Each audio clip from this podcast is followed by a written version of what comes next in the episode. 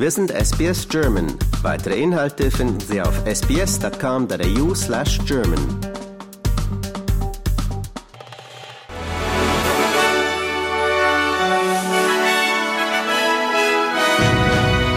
Sie hören den SBS German Newsflash an diesem Dienstag, den 29. August. Mein Name ist Benjamin Kantak.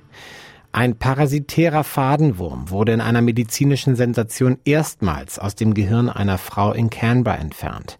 Forscher an der Australian National University und im Canberra Hospital entdeckten den Parasiten, nachdem sie eine untypische Läsion im Gehirn einer 64-jährigen Frau festgestellt hatten, die über Gedächtnislücken geklagt hatte.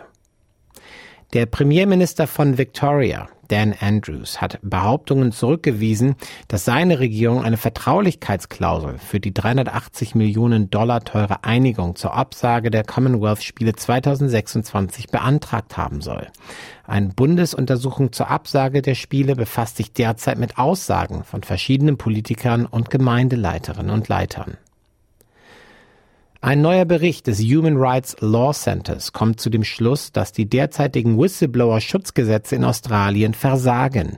Die umfassende Überprüfung stellt fest, dass, obwohl in Australien Schutzgesetze vorhanden seien, die Erfolgsquote von Whistleblower-Fällen alarmierend niedrig sei.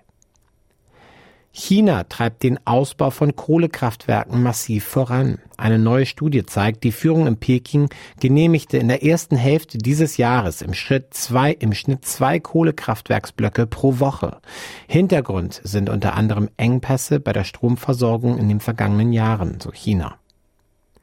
Deutschland hat sein eigentlich erst für 2025 zugesagtes Ziel für internationale Klimahilfen schon im vorigen Jahr erreicht. Nach Informationen der Süddeutschen Zeitung flossen 2022 insgesamt 6,3 Milliarden Euro an ärmere Staaten, um die Folgen des Klimawandels zu bewältigen oder sich von fossilen Energien zu verabschieden.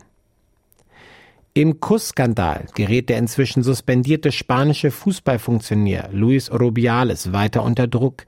Die Regionalpräsidenten des spanischen Fußballverbände haben ihren Verbandschef nun doch zum sofortigen Rücktritt aufgefordert. Sie hatten zuvor lange zu ihm gehalten. Zudem hat die spanische Staatsanwaltschaft Vorermittlungen angekündigt. Rubiales hatte nach dem WM-Triumph der Spanierin in Sydney den Kopf einer Spielerin mit beiden Händen festgehalten und diese auf den Mund geküsst. Das Verhalten und die Szene hatten international für Empörung gesorgt.